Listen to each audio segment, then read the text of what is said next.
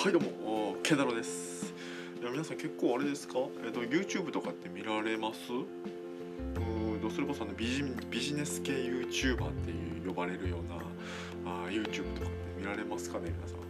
まあ結構えっ、と大悟さんえメンタリストの大悟さんとかあとオリラジの中田さん中田あっちゃんですね。はい、とかあ結構見て、まあ、勉強っていうかあーこういうこと考えてはるんやなみたいなのを結構あの動画とか見たりするんですけども、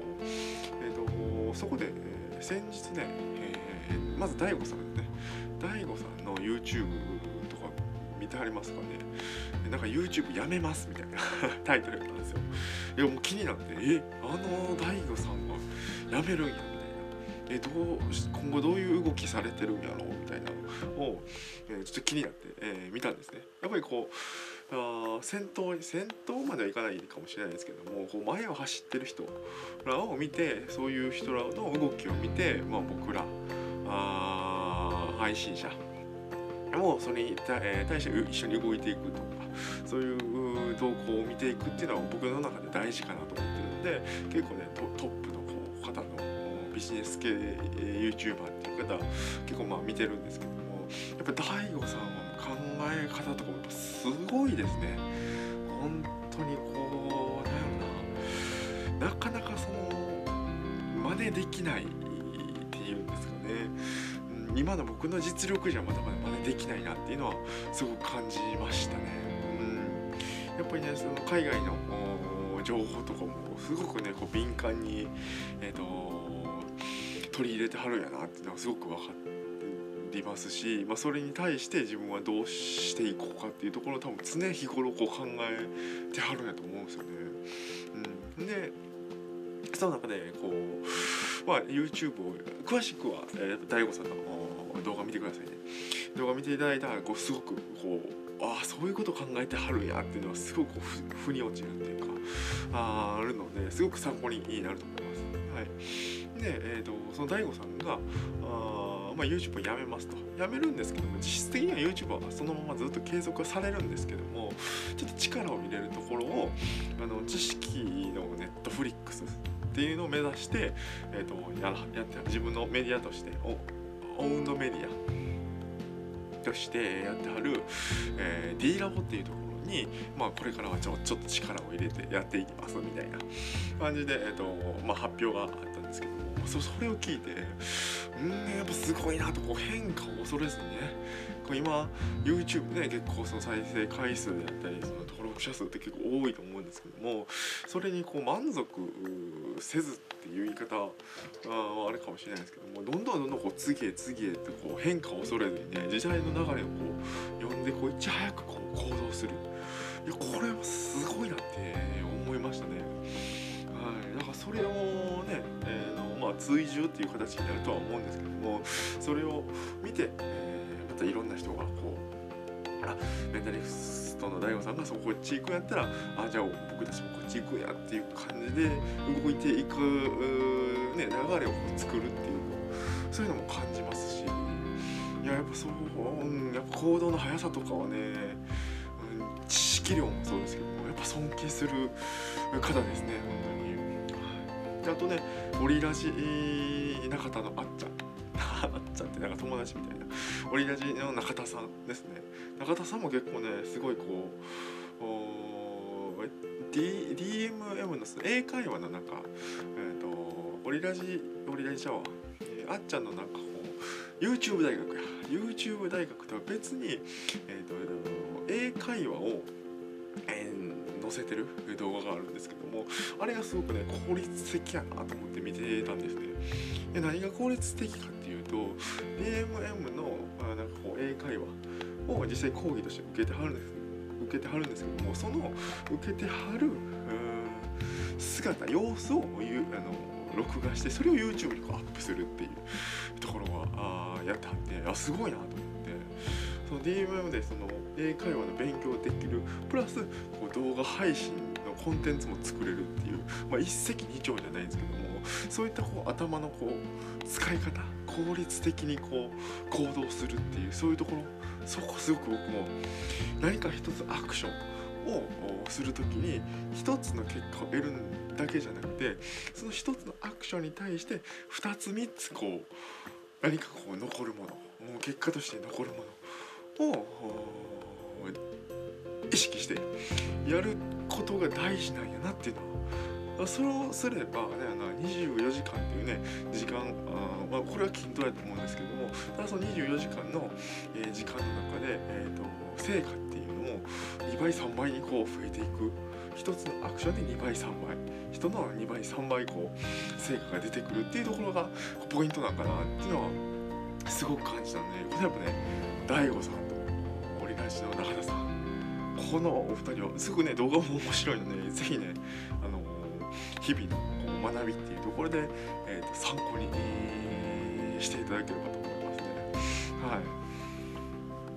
そうですね、やっぱ日頃ねこうインプットだけじゃなくてこうアウトプットもこうね意識しないといけないっていうところもやっぱね、えー、感じますね。はい。でねまあ話はちょっと変わるんですけども、えーと、今、日経とねちょっと投資の話、まあ、トレードとかの話に、まあ、しようかなと思うんですけども今ね日経がねちょっと崩れてきてますね。それこそダウ。ダウがねもうすごい崩れてますよね。皆さんもうトレードとかされてる方おられるんですかね？結構ね、えー、ニューヨークダウで言ったらマイナス、えー、943ドル安ですね。いやだから今買いとかをお持ちの方はすごいこう、まあ、マイナスになったり、え、利益が減ったり、え、してると思うんですけどもで、まあ、ここでね僕はねえ、ー、とまあ長期投資の考え方ですね長期投資の考え方として、えーと、日経の、えーと、アメリカ株ですねアメリカ株をちょっと僕の中で仕込んでいこうかなっていうのを実はね、えー、考えてるんですよ。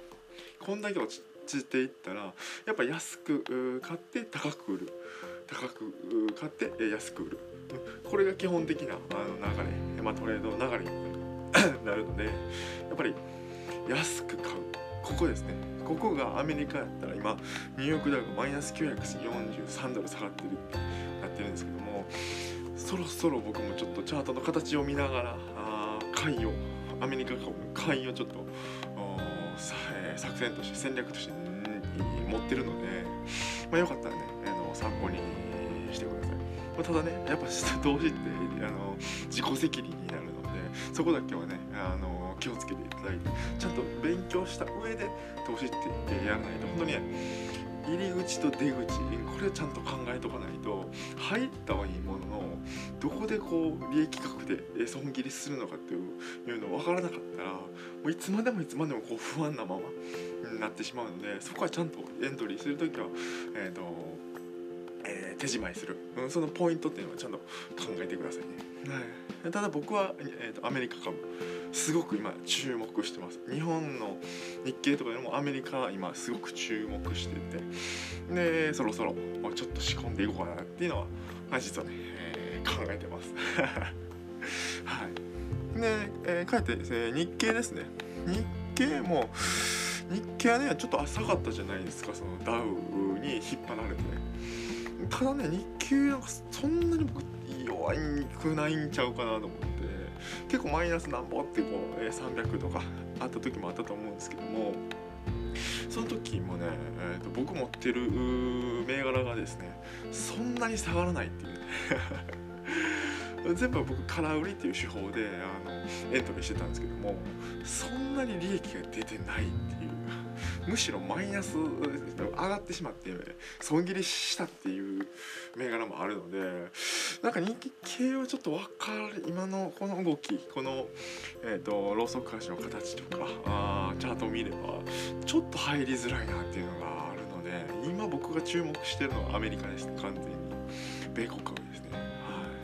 なのでね皆さんそれぞれ戦略とかね短期中期長期っていろいろあると思うのでその中で是非ね、えっと、考えていただければと思います。いやでもアメリカはちょっとねもうちょっと落ちてほしいですよね。ももうちょっとこう下げてくれたらもう僕ももう徐々にこう買っていきたいなとは 思ってるので。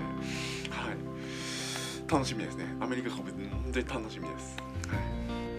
い、じゃあね、えー、ちょっちょっと余談というか話は長くなったんですけども今日のテーマですね、えー、やる気モチベーションを継続させる方法。これについてちょっとお話ししていこうかなと思います。皆さん最初はなんかこうモチベーションこう高かったけどなんかこう時間とともにこのあのうんだんだんだんだんこうモチベーションが下がっていってこう低くなってみたいな。でやる気もなくなってで飽きてしまった。あみたいなことってありませんか？こういう僕もね、えーと、こういう配信まあこれ実は実のところ毎日やろうと思ってたんですよ。はい、毎日配信、うん、これはもうやるからには毎日配信せなあかんと思って、まあ、毎日配信っていうのをまあ心がけて、まあ、やり始めたもののやっぱ毎日ってなかなか難しいですね。ごめんなさい。これ言い訳です。ごめんなさい。いや本当にやらないといけないんですけど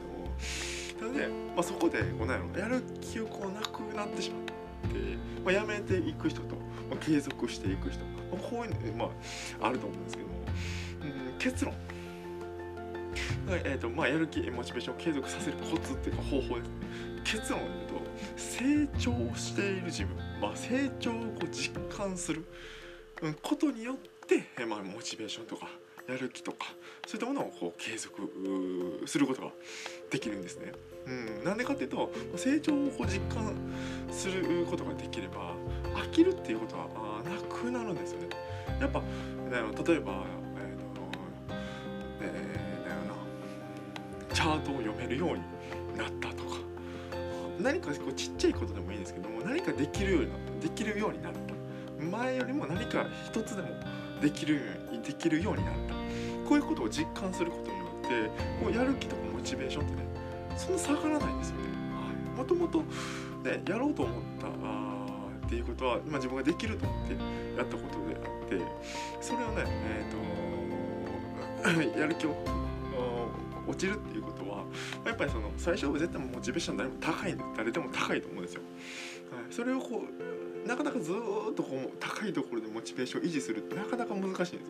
やっぱそこで落ちる時もあるんですけどもその落ちた時にこうまたこうちょっと復活する時復活するタイミングそのタイミングっていうのはこう成長を実感する時っていうことなんですよね。まあ、僕やったらこうねえ、動画とか、まあ、音声とかこういったデータを残すことによってあこちゃんとこう行動しているんやなみたいなあちゃんとインプットしたことをアウトプットできてるんやなっていうのをその動画数とか音声数数とかを見たらあこんだけちゃんと前の日より、えー、ね、1ヶ月前より、えー、1年前よりあちょっと成長してるなじゃないですけどもあこういう行動したなっていうことをこう実感できるんで、えー、なんな、えやる気とかモチベーションも下がらずにできてるっていうところは今あるんでなのでこう小さなことでもいいんでねこうちょっとでもこう前に進めるようになんかこう成長できたなって思えるようなあ行動をしていったらあすごくねモチベーションとかも維持できるんじゃないかなっていうのは思います。うん、あの大悟さんとか、まあ、オリラジの中田さんとかの話じゃないですけどもなんかこう人から学べることって、まあ、たくさんあるんでそれを真似してね毎日まあ半歩でもいいから、えー、成長していけばね半歩のこう繰り返しが一歩になってやがてこう進歩するようになるので皆さんもね、えー、僕と一緒に是非ね、えー、楽しい人生を目指して毎日、えー、ね前の自分より前の日の自分よりちょっとでも少しでも成長するそういったことをねえー、しっかりできるように行動していきましょう。ぜひ参考にしてみてください。これからもね、えー、どんどんどんどんこういうのを上げていくので人生をより、えー、幸せで豊かに暮らしていける歩み方とか、えー、投資の、え投資についての考え方スキルこれを見逃したくないって人はぜひフォロー登録を忘れずにお願いします。え今回のね、え動画があ少しでも参考になったらあいいね、えボタンをお願いします。では今日もありがとうございましたまた次回の配信で、えー、お会いしましょうチャオ